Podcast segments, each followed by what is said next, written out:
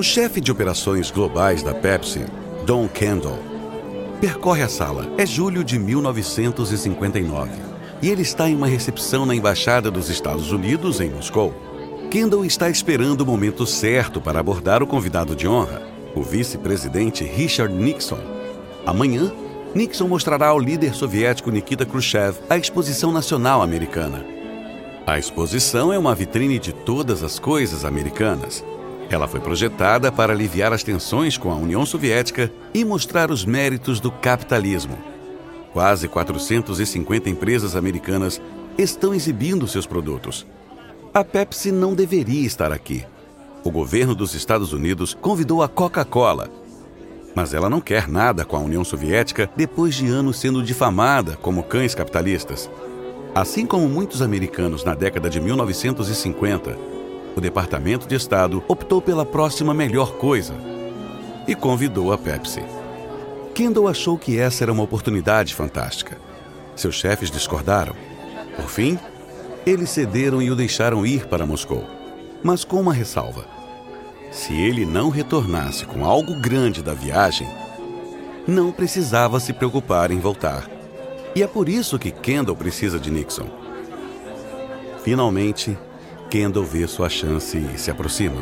Senhor vice-presidente, é um prazer conhecê-lo. Eu sou Don Kendall, da Pepsi Cola. Prazer em conhecê-lo. Estou muito satisfeito que a Pepsi esteja aqui conosco.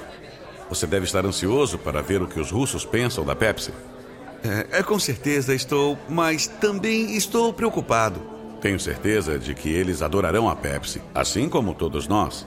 Ah, não, ah, não é com isso que eu estou preocupado. Ah, veja bem, meus chefes não queriam que a Pepsi estivesse aqui. Agora, eu devo provar que valeu a pena ou eu fico sem emprego? É, eu, eu poderia pedir um favor? Ah, vá em frente. Ah, você poderia levar Khrushchev ao estande da Pepsi amanhã? Isso me ajudaria muito. Considere isso feito. Nos vemos amanhã. Nixon mantém sua palavra.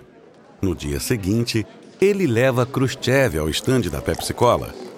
Kendall rapidamente entrega ao líder soviético uma Pepsi gelada e ele a leva aos lábios. Fotógrafos capturam o momento. No dia seguinte, a imagem de Khrushchev bebendo Pepsi aparece em jornais de todo o mundo. Por fim, a empresa faz um acordo com os soviéticos. O problema é que o rublo é praticamente inútil fora da União Soviética.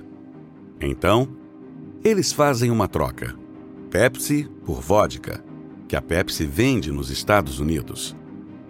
Entrar na União Soviética é uma tacada rara para a Pepsi. De fato, a Pepsi pode ser maior do que nunca, mas ainda vive na sombra da Coca-Cola. Ainda é a outra cola. A cola da cozinha que as donas de casa passam como a original para os hóspedes inocentes. O que a Pepsi precisa é de sua própria identidade, uma maneira de se diferenciar da Coca-Cola. Mas tudo isso está prestes a mudar. A Pepsi está focada na geração mais jovem, e esta não consegue tirar os olhos dos aparelhos de TV.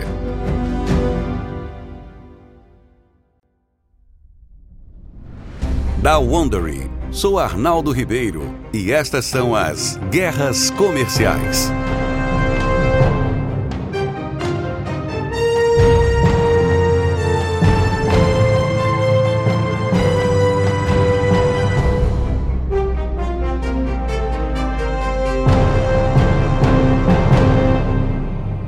Este é o episódio 4 da nossa série Pepsi vs Coca-Cola A Vingança da Imitadora. No último episódio, a Coca-Cola acompanhou os soldados americanos na Segunda Guerra Mundial e conquistou a lealdade de milhões de veteranos. A Pepsi foi paralisada no tempo de guerra e as coisas também eram difíceis na frente interna. O açúcar foi racionado durante a guerra, forçando a Pepsi a aumentar os preços. E isso foi um golpe fatal para sua campanha de enorme sucesso, duas vezes mais pelo mesmo preço. Agora, a Pepsi está em busca de um ponto de apoio, talvez uma nova identidade, uma que olhe para o futuro. É 1960 na Madison Avenue, Nova York. Dentro dos escritórios da agência de publicidade BBDO, a equipe de publicidade da Pepsi está falando de estratégia a agência acabou de ganhar a conta para mudar a situação da Pepsi. O diretor de vendas apresenta o desafio. A Coca-Cola vende mais que a Pepsi por 6 a 1. Muitas pessoas cresceram com a Coca-Cola quando a Pepsi não era uma opção. Ou começaram a beber Coca-Cola porque ela fez algo a mais pelas nossas tropas. Estamos lutando contra uma bebida que está incorporada na vida cotidiana por causa de suas conquistas no passado. A Pepsi precisa. Ei, esperem! Esperem! Todos na sala se viram para Alan Porras. Ele é o chefe de publicidade polido, mas irreprimível da Pepsi. Você disse as conquistas da Coca-Cola no passado? É isso. Estamos nos concentrando nas pessoas erradas? Temos falado sobre pessoas nascidas antes da guerra. Mas e as que nasceram depois dela? Eles são a maior geração de todos os tempos? 70 milhões de adolescentes e jovens adultos? E quanto a eles? Um dos redatores da agência entra em cena. Você está certo. Esses adolescentes não são como os pais. Você só precisa olhar para Elvis Presley para saber disso. Eles cresceram em tempos de bonança, não nos dias de guerra mundial e da Dust Bowl. Eles são otimistas e jovens demais para serem leais à Coca-Cola? Porras dá um sorrisinho. Exatamente. Devemos apresentar a Pepsi como a cola dos jovens. A Pepsi é nova. A Coca-Cola é para os ultrapassados. A equipe segue com a ideia. Eles criam anúncios de TV com base em um novo slogan. Agora é Pepsi, para quem pensa jovem.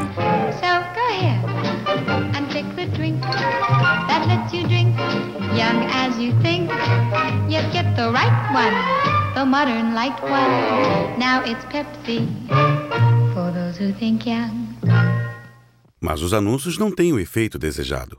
As vendas da Pepsi não respondem. Assim, no início de 1963, a equipe se reúne novamente na Madison Avenue para uma segunda tentativa. E Poresh acha que sabe a solução. Precisamos focar no cliente, não no produto. Devemos mostrar às pessoas o que elas aspiram ser. E adivinha? Essas pessoas estão bebendo Pepsi. Vamos vender a Pepsi como estilo de vida, não como cola. Não focar no produto? Isto é heresia publicitária em 1963. Mas a Pepsi está em uma fase ousada. Está disposta a apostar se isso puder trazer uma reviravolta na guerra da cola. Os espectadores se aproximam quando isso aparece em seus aparelhos de televisão. Alive. Eles observam uma mulher loura, os cabelos chicoteando ao vento, na traseira de uma motocicleta dirigida por um homem bonito. A música é cativante, o comercial é empolgante. Em comparação, os anúncios da Coca-Cola parecem absolutamente antiquados. Mais anúncios da geração Pepsi se seguem. Cenas de adolescentes felizes jogando futebol na praia. Casais jovens voando pela Disneylândia em uma montanha russa. Jovens atraentes em trajes de banho pulando em lagos. Com cada anúncio, as vendas da Pepsi aumentam mais e mais, assim como a marca que a Pepsi está deixando na cultura popular. Embora a expressão Baby Boomer ainda não tivesse sido inventada, a fabricante de refrigerantes entrega à mídia uma descrição perfeita: a geração Pepsi. A Coca-Cola, que costumava chamar a Pepsi de imitadora com desdém, se assusta com o avanço repentino da Pepsi. Mas está ficando mais difícil ignorar a Pepsi. A Coca-Cola acha que entende o que a Pepsi está tentando fazer e coloca uma expressão vencedora em seus anúncios.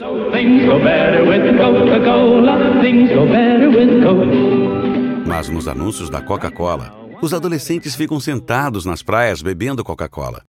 A Pepsi mostra garotas e garotos atirando-se nas ondas jogando futebol americano.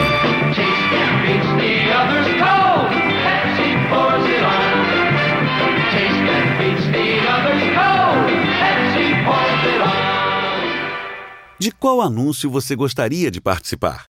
O subtexto não dito é o seguinte: o pessoal da Coca-Cola está sossegado. As pessoas que bebem Pepsi estão se divertindo. E quando eles piscam para você, estão convidando-o para participar. Ainda assim, a Coca-Cola não está muito preocupada. Pelo menos ainda não. Ela sabe que a Pepsi está perseguindo jovens apenas porque não pode conquistar clientes mais velhos.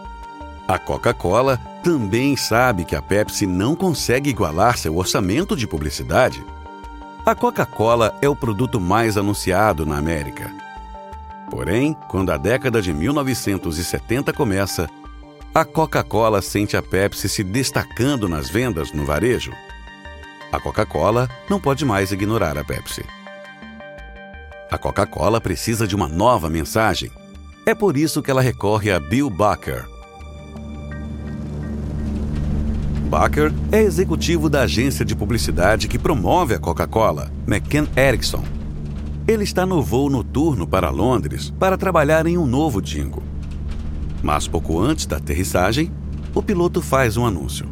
Desculpe, pessoal. Este é o seu piloto falando. Tenho más notícias. Londres está coberta por uma forte neblina e, portanto, não podemos pousar lá. Estamos sendo desviados para Limerick, na Irlanda. Vamos pernoitar por lá. Enquanto aguardamos a neblina passar, vamos dar-lhes novas informações assim que possível. Resmungos ecoam pelo avião, mas, ao pousar, o descontentamento explode em fúria. A companhia aérea reservou quartos em um hotel local, mas não há quartos suficientes para todos. As pessoas terão que dividir. Passageiros e funcionários das companhias aéreas descarregam amargamente uns nos outros. Todos vão dormir de mau humor. Na manhã seguinte, quando Baker entra no aeroporto, está atordoado. No restaurante do aeroporto, os passageiros estão sorrindo e rindo uns com os outros. E a maioria deles está bebendo Coca-Cola. Inspirado pelo que está testemunhando, Baker pega um guardanapo e anota pensamentos vagos sobre a Coca-Cola ser um produto que aproxima as pessoas. Quando Baker finalmente conhece seus compositores em Londres, ele tem uma nova tarefa para eles. Quero uma música que trate o mundo como uma pessoa. Uma pessoa que o cantor quer ajudar e conhecer. Baker recupera o guardanapo amassado do bolso e lê algumas de suas ideias em voz alta. A Coca-Cola é uma coisa social, reunindo pessoas em tempos difíceis. Oh, gosto muito desta! Eu gostaria de comprar uma casa para o mundo e decorá-la com amor. Os compositores escrevem uma música folclórica, mas quando Baker toca a música para os chefes da Coca-Cola em Atlanta, ela não cai bem. O executivo da Coca-Cola, Paul Austin, fica enjoado ao ouvir. É, isso é doentio, tão, tão sentimental. Baker não cede. Senhor Austin, isso é o que o mundo precisa agora. Tivemos presidentes assassinados. O Vietnã está destruindo o país. As pessoas estão se revoltando. É uma mensagem de esperança. As pessoas precisam de alguma esperança. Austin não está convencido, mas ele encolhe os ombros. Pessoalmente, eu detestei. Mas contratamos uma agência de publicidade por um motivo. Vá fazer o anúncio a partir disso. Baker e sua equipe elaboram um comercial onde um coro de jovens fica no topo de uma colina, com Coca-Colas na mão, cantando juntos. Então eles vão à Inglaterra para filmá-lo.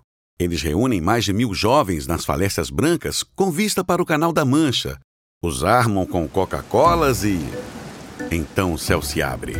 Uma chuva cai, encharcando todos eles. As filmagens estão arruinadas.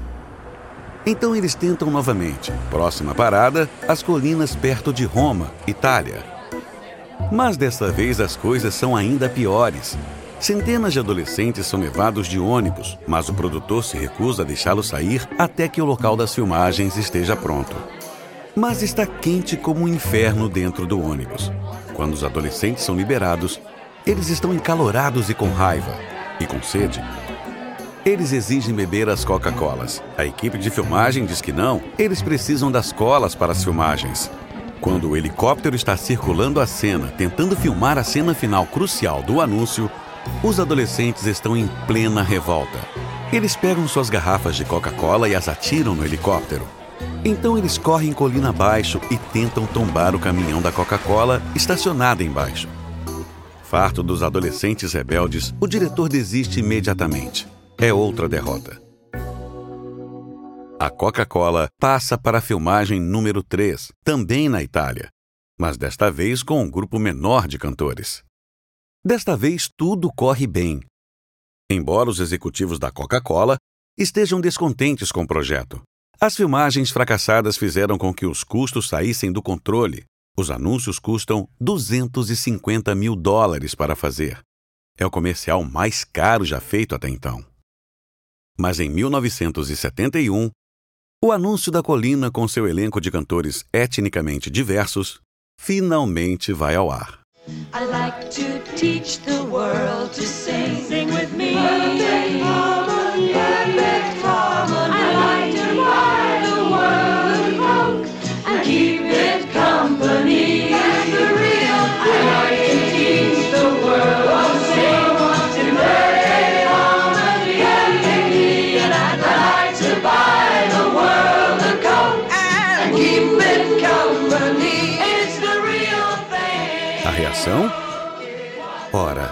Enorme. A mensagem de esperança e unidade do anúncio se espalha para valer. Dezenas de milhares de pessoas escrevem para a Coca-Cola para agradecer por criar um comercial tão edificante. A música chega até mesmo às paradas pop. O anúncio se torna um dos comerciais mais emblemáticos já feitos. É tão duradouro que na verdade desempenha um papel proeminente no final da série Mad Men, mais de 40 anos depois. Mas enquanto a Coca-Cola aproveita a aclamação, a atenção da Pepsi está em outro lugar. O vice-presidente de marketing da Pepsi, John Scully, está contando a seus colegas executivos sobre algumas pesquisas de mercado interessantes que ele encomendou.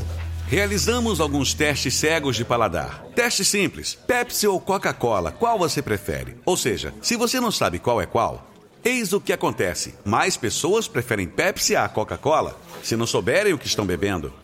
Mas se eles sabem, mais pessoas escolhem Coca-Cola do que Pepsi. Certamente deve haver uma maneira de usar isso para atacar a Coca-Cola, certo? E existe. Se você sabe exatamente onde está a jugular.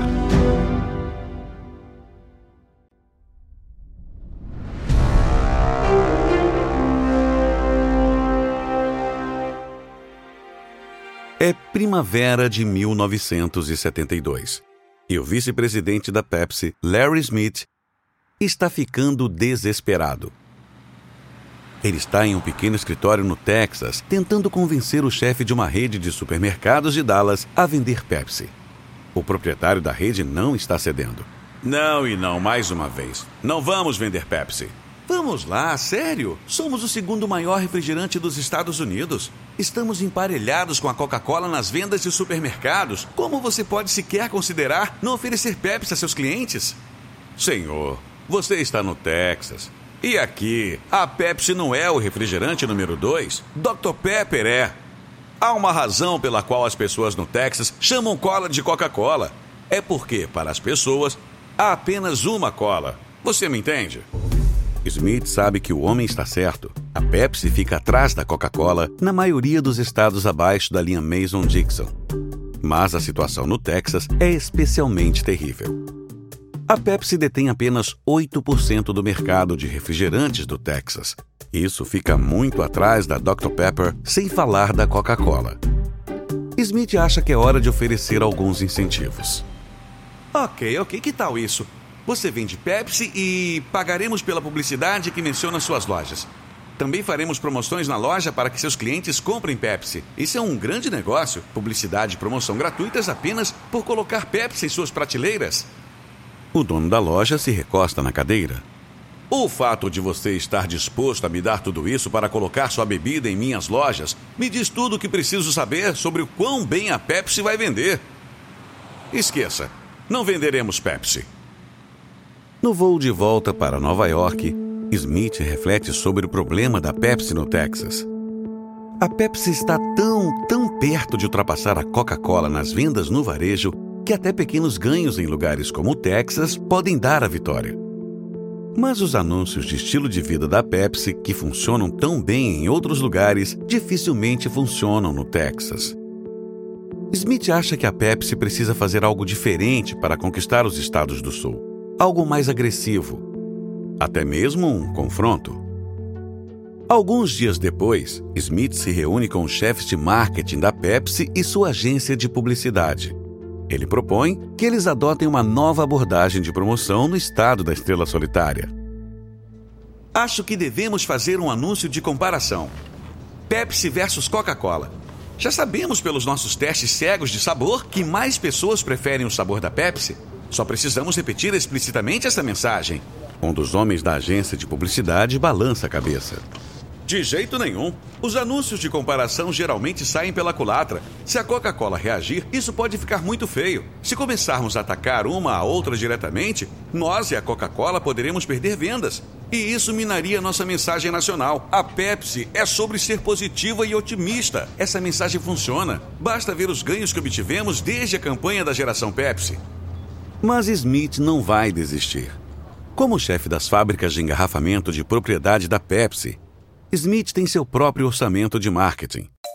Então, ele paga outra agência de publicidade para criar uma promoção apenas para o Texas.